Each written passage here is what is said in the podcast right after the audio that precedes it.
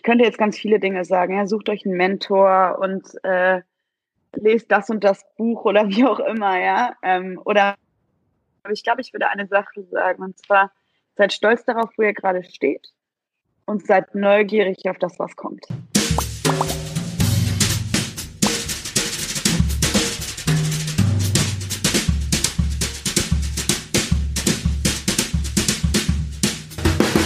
Hallo ihr Lieben, mein Name ist Angela De Giacomo. Ich bin die Initiatorin des Wundernova Frauen Sommer und Pink Festes, welches letztes Jahr zum ersten Mal in Berlin stattgefunden hat.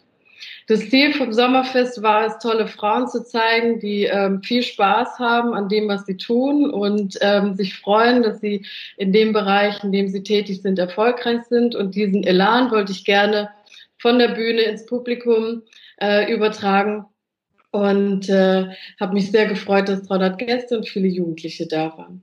Eine Dame, die ebenfalls auf der Bühne war, ist heute mit mir, Farina Schurzfeld, die Gründerin von Selfie. Und äh, sie hat letztes Jahr im Ethikpanel gesprochen, zusammen mit Brigitte Mohn und äh, Janina Steger und Iris Braun und anderen tollen Frauen. Und ich freue mich sehr, dass sie heute im Gespräch mit mir dabei ist. Hallo Farina. Hallo Angela. ähm, wie gesagt, nochmal vielen Dank, dass du letztes Jahr dabei warst. Dieses Jahr ist immer noch nicht ganz hundertprozentig, ich glaube, das Sommerfest stattfinden kann. Ein bisschen Hoffnung habe ich noch. Und deswegen habe ich gedacht, ich stelle aber äh, dich und ein paar andere Frauen ähm, von der Sommerfest-Community vor.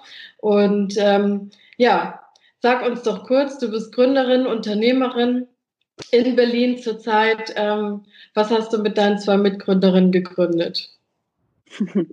Ich dachte, du sagst jetzt noch, und im Homeoffice. Wie wahrscheinlich naja. alle zur Zeit, genau. ähm, genau, wir haben, äh, ich habe vor äh, knapp dreieinhalb Jahren mit äh, meinen Mitgründerinnen Kati äh, und Nora zusammen Selfie gegründet, eine digitale Therapieplattform für psychische Erkrankungen. Ja, und ähm, wir haben uns im Endeffekt ein bisschen, äh, oder wir haben uns, wir befassen uns mit dem Thema, dass du in Deutschland halt mehrere Monate auf einen Therapieplatz wartest, wenn du, ich sag mal, Depressionen, Angststörungen, Essstörungen, psychische Belastung hast, ja, da gibt es ja ein weites Spektrum. Und ähm, plus das Stigma, dir wirklich Hilfe zu suchen, ähm, wenn du belastet bist, ist immer noch riesig. Das heißt, knapp 50 Prozent der Leute, die wirklich Hilfe benötigen würden, erhalten die halt nicht. Und ähm, das war der Gründungsgedanke vor dreieinhalb Jahren. Und ähm, ja, wo stehen wir heute, dreieinhalb Jahre später, ähm, mit knapp neun verschiedenen ähm, Therapiekursen für, wie gesagt, Depressionen, verschiedene Angststörungen, Phobie, Panik, ähm, Binge-Eating, Bulimie, chronische Schmerzen, ähm, haben knapp 30.000 Leute damit therapiert und ist im Endeffekt eine Lösung, die sowohl ähm, digital äh, abgebildet ist, aber auch den Faktor Mensch mit reinrechnet. Das heißt, wir haben ähm, ein Team von Psychologen, die Leute zusätzlich zu dem Online-Programm über Nachrichtenfunktion oder Telefon begleiten. Und ähm, ja, wenn man jetzt mal so ein bisschen die Brücke schlägt zu, äh, zu heute, ähm, knapp 30.000, über 30.000 Leute therapiert, ein Viertel aller äh, Versicherten bekommen das Ganze kostenlos. Ähm, und ja, ich, ich muss äh, bizarrerweise sagen, ähm, dass gerade in Zeiten von äh, Corona so ein Angebot natürlich ähm, ganz klar nochmal irgendwie an Wichtigkeit gewinnt. Ne? Genau. Und äh, deswegen kann ich mit einem Lächeln sagen, dass ich glaube, dass die Situation, wie sie jetzt ist, die auf jeden Fall eine Herausforderung für uns alle ist, ganz klar nochmal die Notwendigkeit von ähm, alternativen und auch digitalen, flexiblen Internetinterventionen, äh, wie man sie so schön nennt, bekräftigt. Genau. Ja, als ich das erste Mal mit dir gesprochen habe, fand ich es spannend, weil neben diesen ähm, vielen psychischen Erkrankungen hattest du, glaube ich, auch ähm, erwähnt, dass Patienten, die eine schwere Krankheitsdiagnose bekommen, zum Beispiel Krebs, ja, ähm, ja sozusagen auch äh, oft vergessen werden und äh, ja. mit dieser Diagnose dann alleine gestellt sind. Und das war ja, glaube ich, auch für dich so ein Trigger. Kann das sein? Ja, genau. Ja, also ähm, es gibt eine relativ oder es gibt einen sehr persönlichen ähm, Anknüpfungspunkt zu der Geschichte, weil ich in meinem engsten Familienkreis im Endeffekt jemanden hatte, der halt schwer an Krebs erkrankt ist und ähm, mit einer Diagnose, wo man eventuell nicht mehr viele Jahre leben, äh, mit leben kann und ähm, man in einem, in einem Klinikum dann super begleitet wird, ja, über äh, Psychoonkologen und man kommt dann aus der Klinik raus und fällt dann wie so eine heiße Kartoffel irgendwie in die ambulante Versorgung, die halt in ganz vielen ähm, Gebieten, äh, insbesondere in regionalen äh, Gebieten, einfach nicht gegeben ist. Und äh, ich meine, versetzt, ich glaube, jeder kann sich eventuell gewisserweise zumindest in die Lage versetzen, mit so einer Diagnose irgendwie zu, konfrontiert zu werden, egal ob man es selber ist oder ein Angehöriger, ähm, und dann keine psychische Unterstützung zu bekommen. Und ähm, genau, also es ist so ein bisschen der, der, der persönliche Ankerpunkt auch zu Selfie,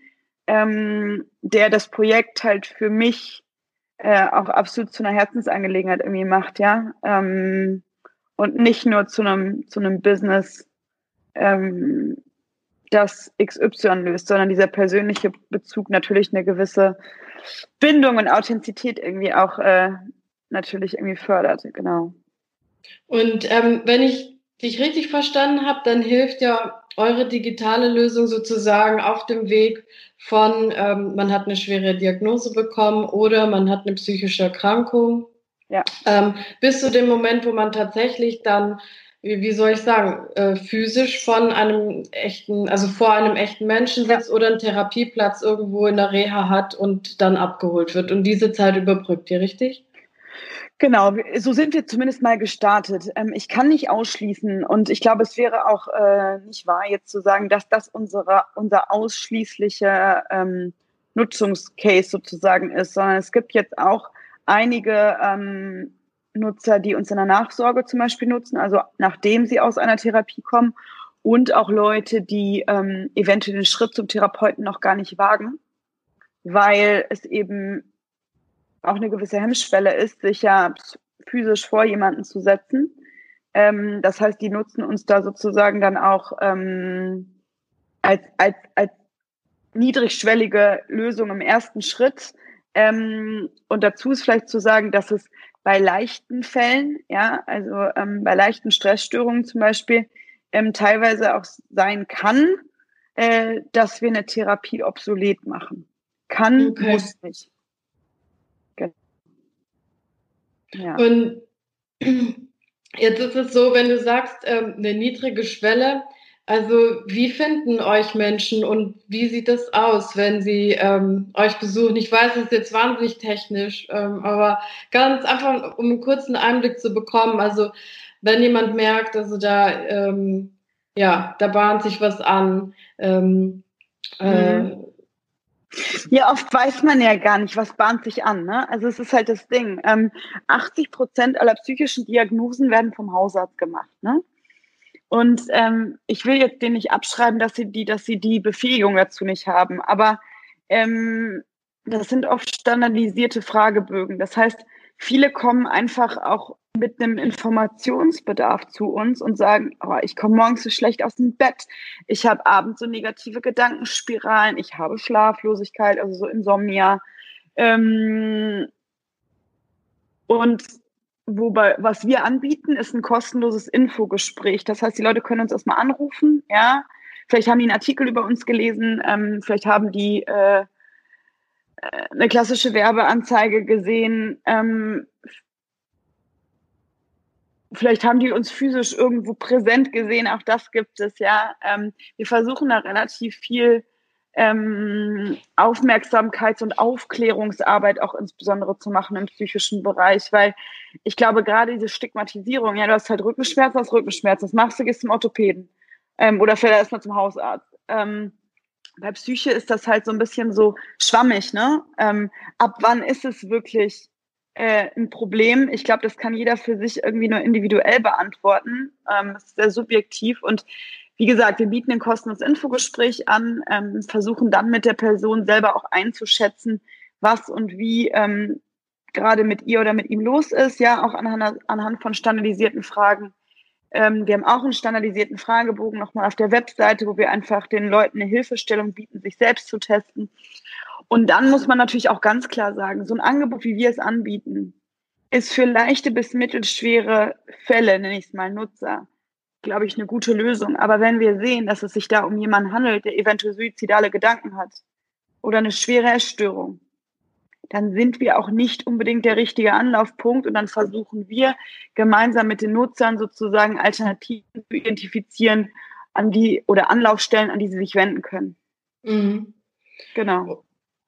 Und jetzt um mal, ähm, weil du es vorhin angedeutet hast, wir sind ja immer noch in Zeiten der Corona-Krise. Wir sind jetzt nicht mehr in so einem, ja, wir sind immer noch in der Ausgangssperre, wahrscheinlich noch zwei Wochen. Ähm, ein bisschen soll sich's lockern. Aber man liest ja recht regelmäßig im Augenblick davon, dass ähm, Depressionen und Angstzustände steigen, ja. ähm, dass Menschen sich sozial isoliert fühlen ähm, oder es auch sind, also äh, nicht nur sich so fühlen, sondern tatsächlich ja. sind. Ähm, ja. Äh, Menschen fühlen sich einsamer. Ähm, was bedeutet das für euch? Macht ihr euch da viele Gedanken? Also ist lustig, dass du das ansprichst. Gestern im Spiegel Online-Artikel noch dazu gelesen, ähm, dass äh, man davon ausgeht, und das sind jetzt auch Studien, ähm, dass es in, äh, in Süddeutschland jemanden gibt, der jetzt eine Studie dazu aufgesetzt hat, wie sich Corona auf die Psyche auswirkt, auf psychische Belastung. Und ich würde sagen, da kann man ja zwischen zwei Szenarien unterscheiden. Einmal das Szenario von jemandem, der vorher keine große Belastung hatte, der einfach durch die Situation jetzt belastet ist, dadurch, dass er eventuell keine Tagesstruktur mehr hat, weil der Job, ähm, weil man Kurzarbeit hat zum Beispiel, ja. Ähm, dadurch, dass man eine gewisse Bewegung nicht mehr hat, dadurch, dass man gewisse soziale Kontakte nicht mehr hat. Und ich glaube, das ist auf jeden Fall ähm, ein, das sind Einflussfaktoren, die jeden Normalo irgendwie auch beeinflussen, so dass man einfach schneller auch in Stresssituationen kommt und dünnhäutiger wird, ja. Ähm, das würde ich sagen, 100 Leute haben wir gefragt, würde man auf jeden Fall sehen, weil sich diese Faktoren de facto auf Menschen auswirken. Ja? Bewegung schützt, äh, Bewegung, zum Beispiel Sonnenschein, das, das, das wirkt sich auf die Psyche und auf Endorphine auch aus, ganz klar. Ähm, was wir klar sehen, ist, dass zwar die zweite Seite sozusagen ähm, oder die, die zweite Gruppe von Leuten, die schon psychisch belastet sind. Nehmen wir mal jemanden, der schon Angststörungen hat, der schon Depressionen hat.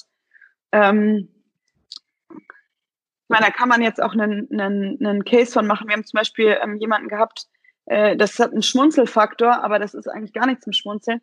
Die hat eine ähm, Zwang, Zwangsstörung ähm, im Bereich äh, Waschzwang mit Händewaschen.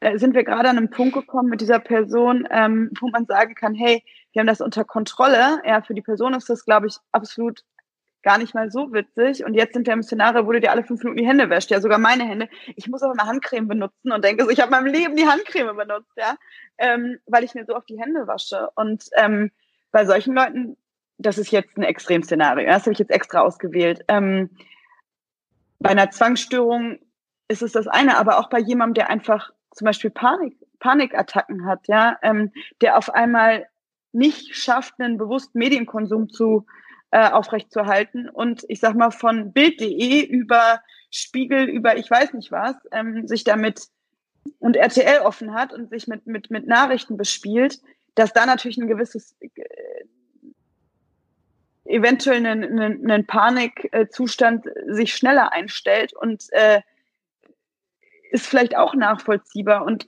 last but not least bei zum Beispiel depressiven ähm, äh, Patienten spielt Tagesstruktur, ähm, spielt, ähm, spielt Bewegung, spielen soziale Kontakte. Das sind die Dinge, die man zum Beispiel in der Verhaltenstherapie, wo man versucht, Leuten eine Tagesstruktur zu geben, ja, ähm, wo man versucht, Leute in soziale Situationen zu bringen, in einen gewissen Austausch. Ähm, das heißt, für schon belastete Patienten, die eventuell auch ihren Therapeuten nicht mehr sehen können, weil der äh, keine Möglichkeit der äh, Tele Telebetreuung hat, ist das skandalös. Also ist das, ist das ein absolutes Ausnahmeszenario.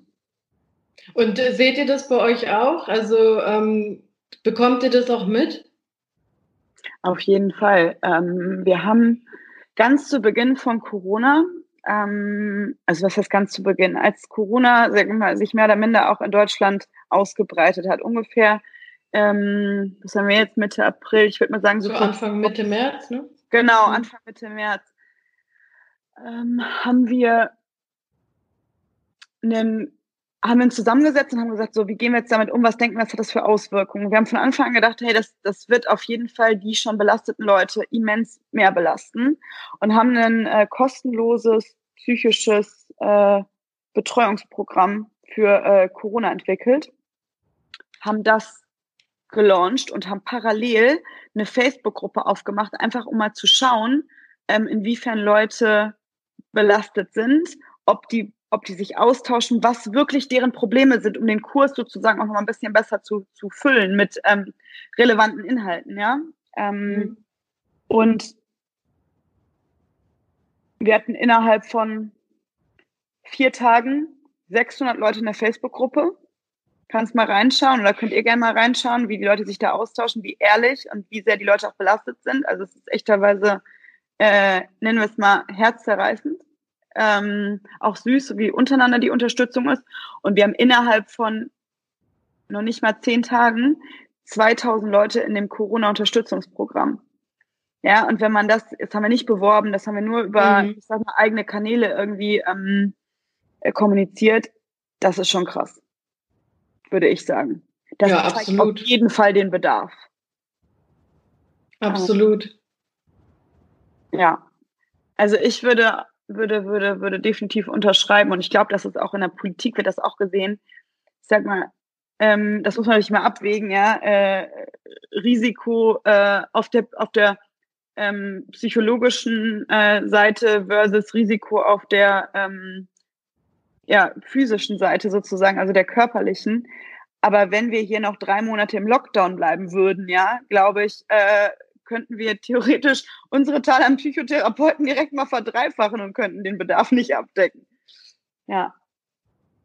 Ja, also hoffentlich sind wir so lange nicht im Lockdown. Zumindest, was äh, Frau Merkel sagt, soll es ja so schrittweise gelockert werden und wieder angezogen werden, wenn es nicht funktioniert. Aber ähm, ja, es ist auf jeden Fall eine schwierige Lebenssituation, das steht fest.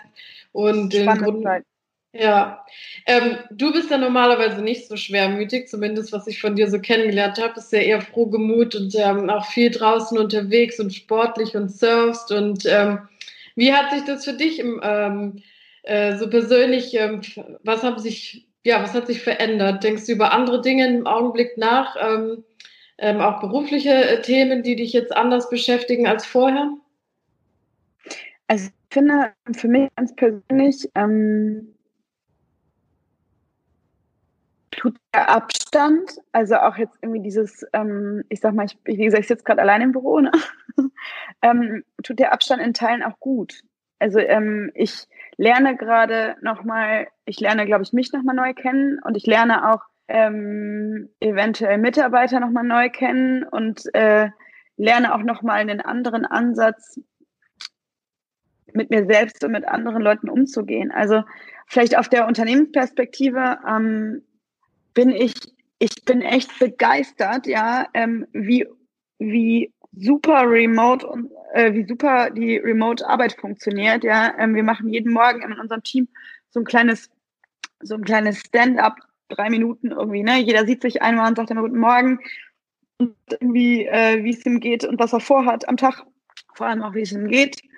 Ähm, und zu sehen, dass die Leute, also ich erlebe gerade ein Empowerment, was ich so nicht zugelassen hätte, wenn ich ganz ehrlich zu mir bin, in einem normalen Setting. Die Leute an, ich bin, glaube ich, ein sehr freiheitsliebender Mensch und führe auch sehr, äh, sehr offen an sehr langer Leine, ja, oder keine Leine.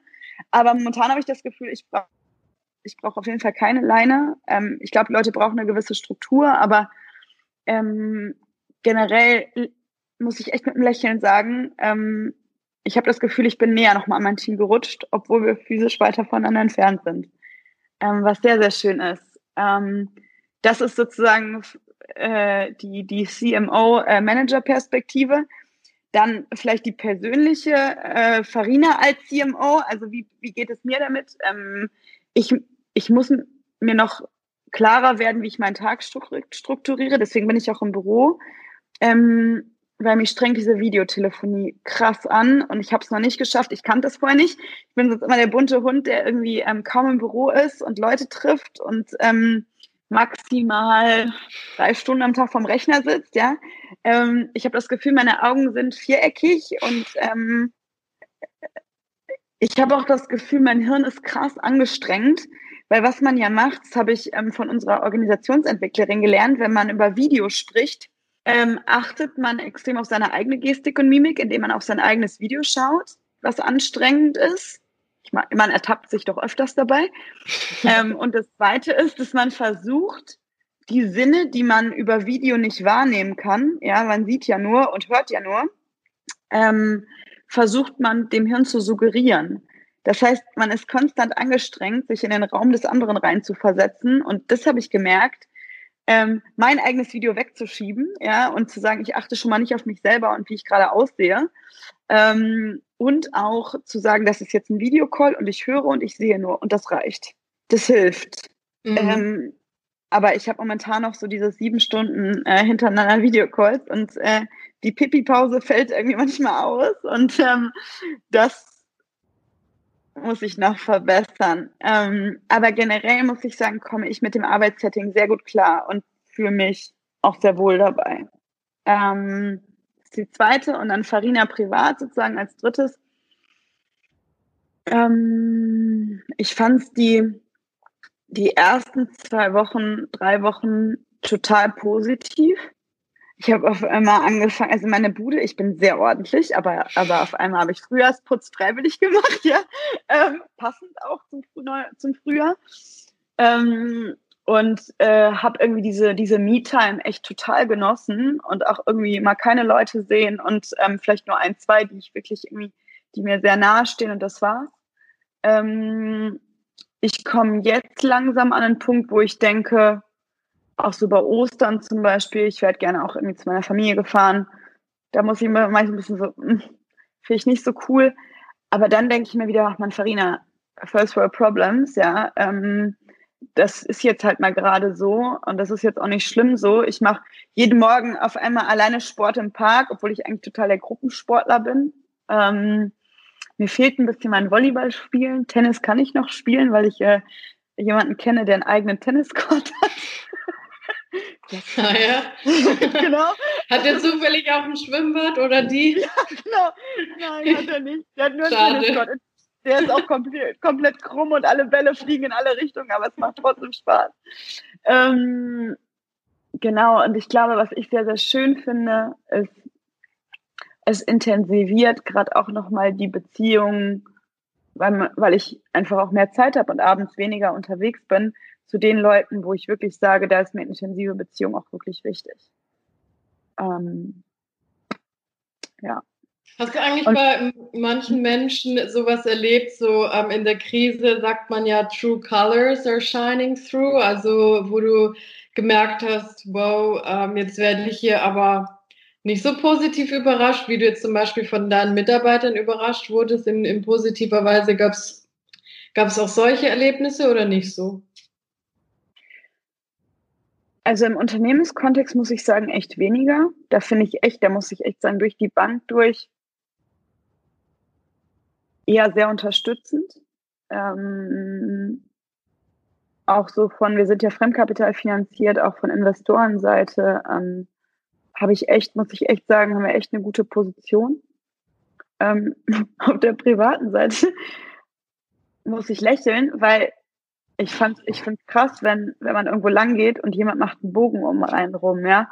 Oder zum Beispiel, ich hatte irgendwann, ich glaube so Ende März, hatte ich so ein bisschen Husten.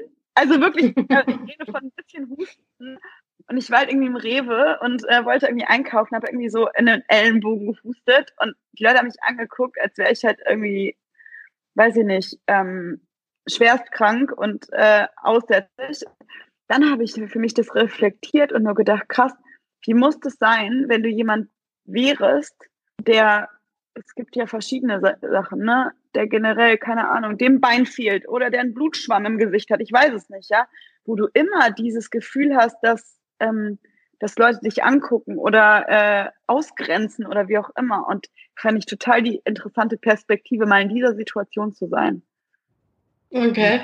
Du bist ja sowieso sehr grüblerisch und nachdenklich und auch selbst reflektiert. Ähm, aber in einem gesunden Maße, zumindest habe ich das so erlebt. Wie siehst du das eigentlich? Reflektierst du jetzt viel, ähm, wie du auch dein Dasein als Unternehmerin haben willst? Das ist ja ein paar, das ja anklingen lassen, dass du dir Gedanken machst, wie du dein Team führen willst oder auch in Zukunft nicht führen willst, nämlich ähm, nicht an alleine, auch wenn die sehr lang war. Gibt es da andere Dinge ähm, im Bereich so Werteorientierung, die du wichtig findest, die jetzt anders sind? Ja, also ich glaube, ähm, jeder Mensch hat ja so einen gewissen Evolutionsprozess, den er durchgeht. Ja, der eine schneller, der andere langsamer, der andere mit größeren Schritten, der andere mit kleineren Schritten. Ähm, und ich glaube, ich habe in den letzten paar Jahren tatsächlich den einen oder anderen Schritt gemacht und der spiegelt sich natürlich dann irgendwie auch in deinem Umfeld wieder, ja. Und ähm,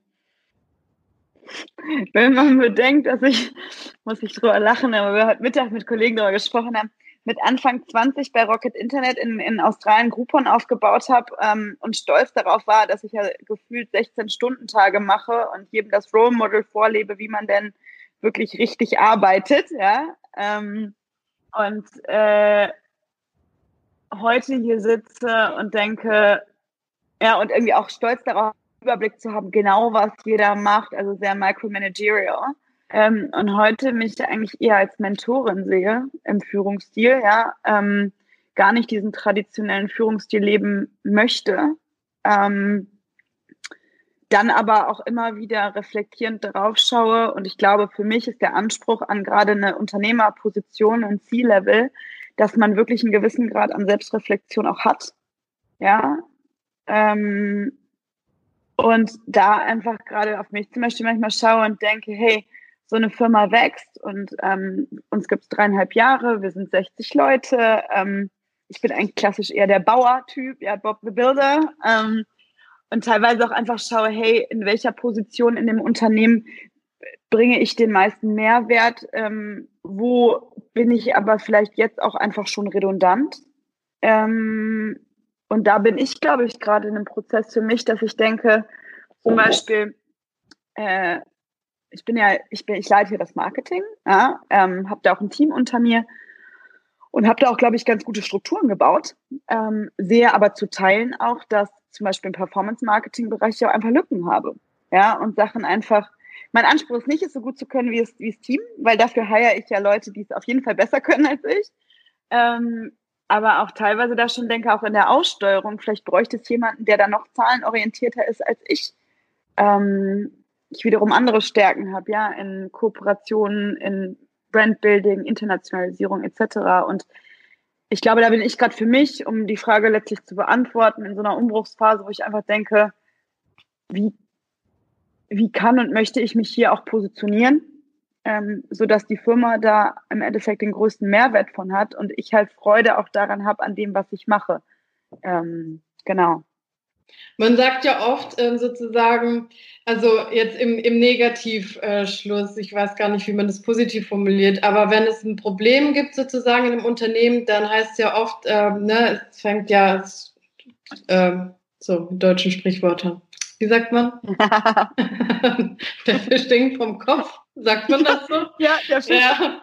Ist das auf Englisch? No, gibt's nicht. The fish smells uh, from the head? Nee. Ja, also sozusagen Du hast mich verstanden. Also es geht von ja. oben los. Im positiven Fall sozusagen.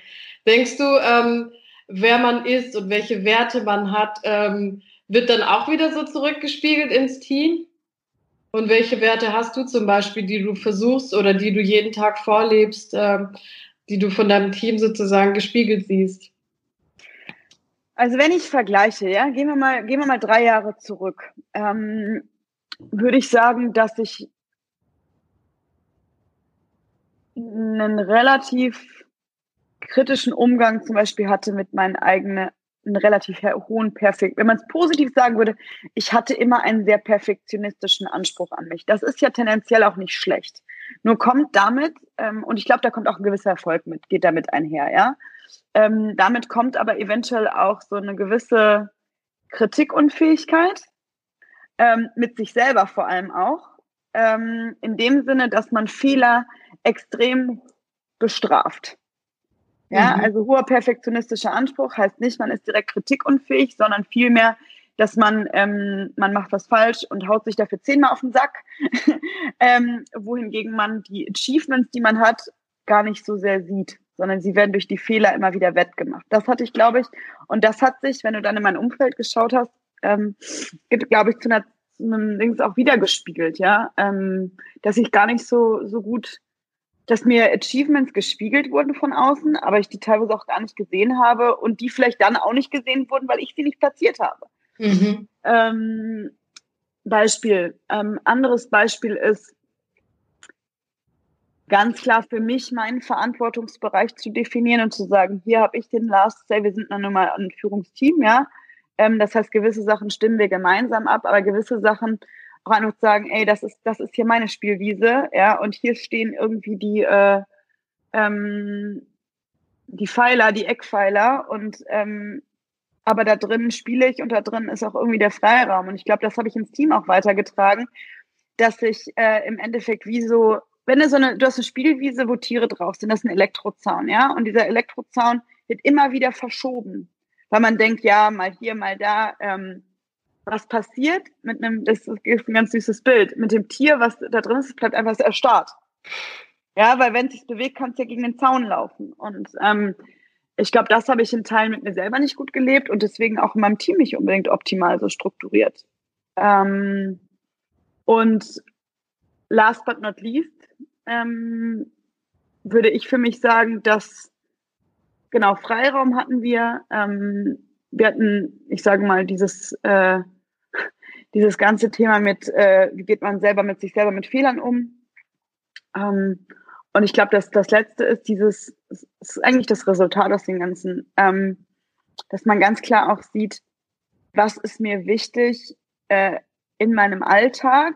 Ähm, ich sag mal, Beispiel, ich brauche gewisse Freiräume, auch zeitlich gesehen, um runterzukommen, um kreativ zu werden, um ich bin immer Farina, aber es gibt trotzdem auch die Farina, die einfach mal sagt, ich habe Bedürfnisse und das Bedürfnis ist jetzt mal Zen, ja. Und ähm, diese Bedürfnisse auch klar äh, in Worte zu fassen und zu sagen, ganz ehrlich, ähm, um 19 Uhr das Meeting bis 21 Uhr, das kann ich nicht mehr. Das ist jetzt, ist mir too much. Ich brauche jetzt einfach mal ein bisschen Zen-Time. Und ähm, für mich habe ich das, glaube ich, für mein Team habe ich das, glaube ich, von Anfang ganz gut so gelebt, weil ich immer gesagt habe, ich schmeiße dich aus dem Büro, ja, wenn ihr jetzt zu lange hockt.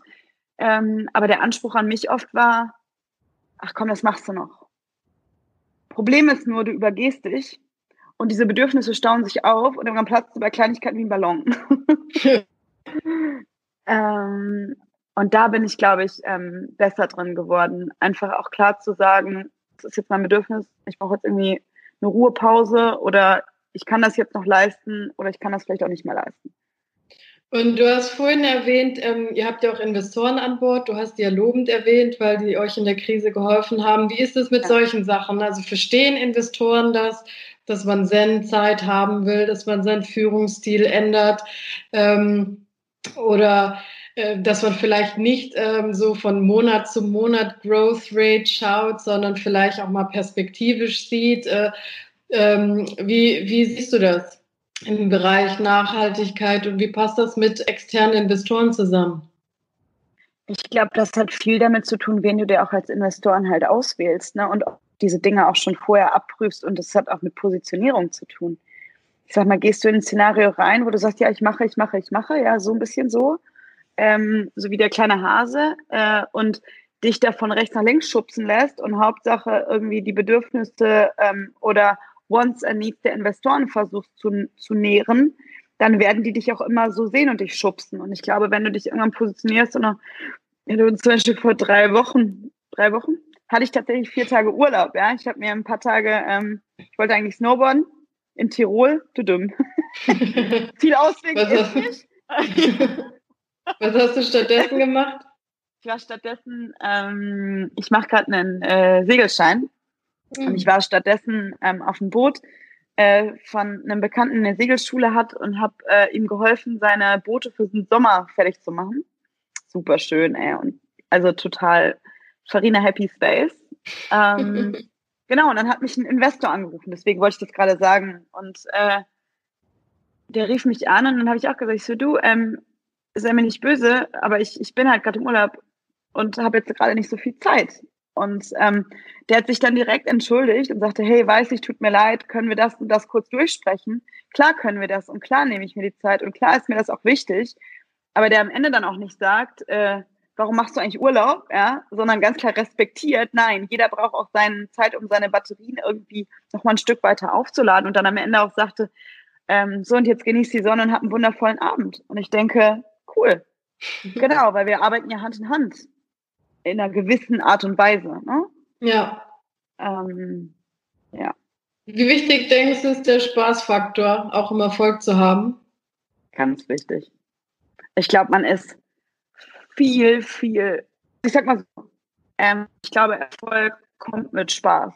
Also ich sage jetzt nicht, dass man irgendwie nur ne, äh, hin und her hüpft ähm, wie ein buntes Äffchen und äh, keine Richtung ähm, oder ohne Richtung, egal woran man Spaß hat, damit auch immer, nennen wir es mal, Wohlstand äh, bekommt oder äh, im Endeffekt erfolgreich ist. Aber ich glaube, Spaß ist ein unheimlich wichtiger Faktor, ähm, um Spaß und auch irgendwie so für mich zum Beispiel so ein liebevolles Umfeld zu haben, ja, von Menschen im Unternehmenskontext, aber auch im privaten Kontext, mit denen ich mich gerne umgebe, mit denen ich gerne Zeit verbringe, die in mir, also ich sag mal, auch mein Team als Menschen zu sehen und nicht nur als, und der ist der Performance Manager und das ist die SEO und, mm, mm, mm, mm, sondern einfach sehen, nee, das sind, ich will jetzt hier keine Namen nennen, ja, damit ich mein Team nicht äh, an die Wand stelle, aber das sind äh, Lisa, Anne und, und ich auch einfach ähm, individuell natürlich, aber irgendwie den Menschen in denen sehe und mit diesen Menschen auch irgendwie Spaß daran habe, gemeinsam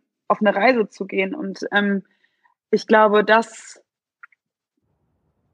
also der Spaßfaktor ist mir der Freudefaktor. Vielleicht klingt das ein bisschen weniger, weniger wie Clown. Der ja. Freudefaktor ist mir extrem wichtig.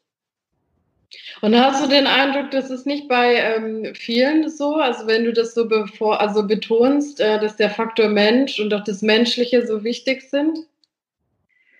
Also ich muss dir ehrlich sagen, wenn ich so ein bisschen, in, ohne jetzt die Gründer, Berliner Gründerszene zu bashen, ja, aber ich habe schon das Gefühl, dass da auch viel aufgeblasen wird, ähm, auch aufgrund von Egos, ähm, muss man einfach ganz ehrlich zu sagen, ob Frau oder Mann, ich glaube, das ist ähm, bei vielen so. Ist bei, ich glaube, wenn man dann zurückgeht aus dem psychologischen Bereich, echt viel teilweise vielleicht auch mit Kindheitsszenarien zu tun hat, wo man sagt, ich wollte es Papa schon immer beweisen und ich baue hier das größte Boot auf, ja, und äh, das scheint und glitzert und ähm, bam, bam, bam, ja, ähm, was halt dann, wie gesagt, meines Erachtens auch oft aus Angst und Ego getrieben ist, anstatt irgendwie aus einfach einer Freude, Neugierde vielleicht auch ähm, und Herz, ja. Mhm.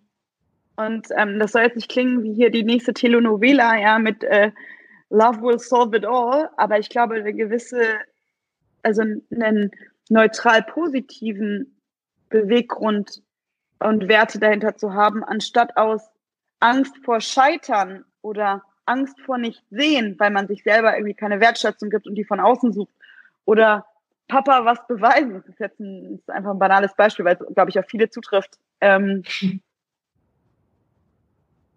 bringst du halt auch in die Unternehmenskultur rein. Und ähm, ich glaube, am coolsten ist doch nicht, wenn du Leute trittst und sagst, ey, wenn hier so ungefähr 18 Uhr jemand geht, dann, äh, das traut sich keiner, weil niemand geht um 18 Uhr nach Hause, anstatt, zu, anstatt das Gegenteil, wo man sagt, weißt du was, nach sechs Stunden hast du deinen Job gemacht, ähm, heute ist schönes Wetter und genieß es und dem im Park vielleicht die beste Idee für eine Marketingkampagne kommt, ist jetzt mal ein Beispiel, wo ich einfach denke, hey, das ist doch vollkommen okay so. Ähm, und das vielleicht nochmal als, als kleine Info, kleines Mini-Experiment selber. Mein gesamtes Team ist auf vier Tage. Mm, ähm, okay. Ja, und äh, wenn du mich fragst, hat sich die Produktivität dadurch mehr gesteigert, äh, anstatt dass sie sich reduziert hat. Und ähm, das hat für mich halt auch mit Freiraum zu tun und mit Spiel, Spiel, Spielspaß und Raum für sich selber. Wann habt ihr das eingeführt, die Vier-Tage-Woche? Das hat sich, ehrlich gesagt, das war kein, so jetzt führen wir das ein, sondern es war eher so, dass, ähm, dass Leute angefangen haben und ich immer gefragt habe, was macht ihr sonst noch so? Also so einfach aus Interesse am Mensch auch, ne? Und ähm, die dann irgendwie gesagt haben, ja, und ich habe noch Lust, ein Buch zu schreiben und ich mache noch eine äh, Heilpraktika-Ausbildung und ganz viele Sachen. Ähm, und ich dann gesagt, ich so, und wann macht ihr das? Ja, am Wochenende. Ja, und warum wäre doch ein Ansatz auch eventuell, das an einem, einem so einen Spieltag zu machen? Ich nenne ihn mal so, ja. Fun-Tag, Fun-Day.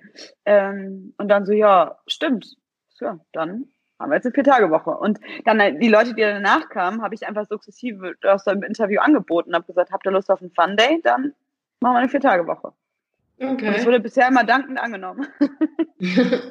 ja. ja, sehr spannend, solche Konzepte. Ich fand es auch sehr interessant, was du vorhin gesagt hast, ähm, dass man ja sozusagen ich glaube, das haben viele High-Performer. Ich weiß nicht, äh, dieses ähm, Thema, dass man äh, sich bei Fehlern so sehr basht, weil man ja alles perfekt machen will und ähm, Erfolge gar nicht so wahrnimmt. Ähm, und noch schlimmer, ich weiß nicht, ob das bei dir auch so ist, dass man Erfolge ist, der, der Erfolg, der sozusagen neu entsteht, ist es der neue Status quo. Und von dem geht es dann weiter und dann wird die Skala ja auch sehr hoch. Und deswegen fand ich das schon spannend, was du gesagt hast, dass man darauf aufpassen muss, vor allem wenn man ein Team hat, dass man das nicht so einführt. Beziehungsweise, dass man einführt, dass äh, Fehler den Stellenwert bekommen, den sie bekommen sollen, nämlich, dass man kurz innehält, den wahrnimmt äh, und nicht mehr ja. wiederholt. Und dass aber ein Erfolg auch äh, den Stellenwert bekommt, nämlich, dass man kurz innehält, den feiert genau. und weitermacht. Ja. Genau.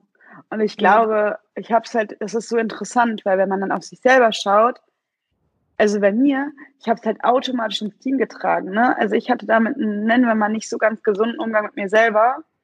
Bestes Beispiel, wir haben vor zwei Jahren, wir hatten, äh, haben so ein Preisgeld gewonnen mit ähm, Pro7 Sat 1 und haben eine TV-Kampagne gelauncht. Und ich habe, ich sag mal, von der Konzeption, von dem Gewinn des, des Pitches bis hin zur Konzept, Konzeptionierung bis hin zu, wir suchen äh, ein Gesicht für die Kampagne, ja. Alles selber gemacht, ähm, war damals auch noch ein ganz kleines Marketing-Team. Und dann ging die Kampagne live. Und ich stand da und habe mir so gedacht, eigentlich mega. Ja, die hat eingeschlagen wie Bombe, ist eine echte geile Kampagne geworden. Aber wir hatten Produktprobleme. Und das heißt, ich konnte halt, das ist auch nicht mein Aufgabenbereich, aber ja, man hat natürlich die holistische Verantwortung. Das heißt, ich habe da gestanden und habe echt mir standen die Tränen in den Augen, weil ich echt nur dachte, wir haben es voll verkackt. Was völliger Schwachsinn ist auf einer holistischen Betrachtung. Mhm. Ja?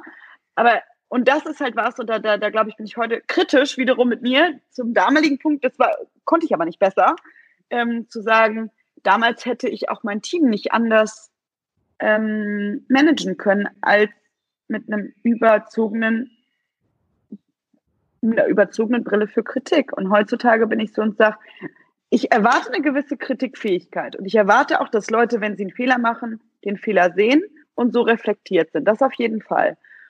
Aber da brauchen wir auf dem Fehler nicht dreimal rumhacken und dann machen die zwei Sachen gut und die sind dann, die sind dann egal. Nee.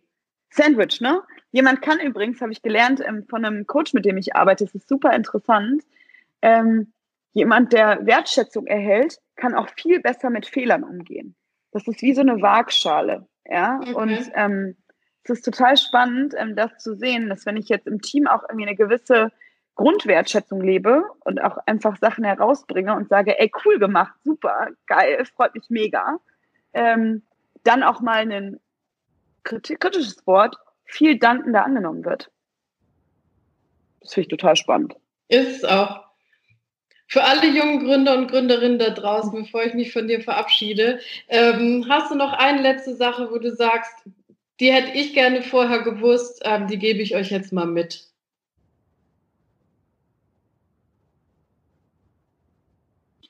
Weißt du, ich glaube, es baut darauf auf, was ich vorhin gesagt habe. Ähm, ich könnte jetzt ganz viele Dinge sagen. Ja, sucht euch einen Mentor und äh, lest das und das Buch oder wie auch immer, ja. Ähm, oder aber ich glaube, ich würde eine Sache sagen, und zwar, seid stolz darauf, wo ihr gerade steht und seid neugierig auf das, was kommt. Und habt nicht den Anspruch, heute schon alt und weise und äh, alles zu wissen und alles richtig zu machen, weil das lernt man auf dem Weg. Oh, wie schön. Ja, Mensch, Farina, vielen, vielen lieben Dank für das schöne Gespräch. Danke, danke, danke dir für äh, Die schönen 40 Minuten. Bis bald. Bis bald.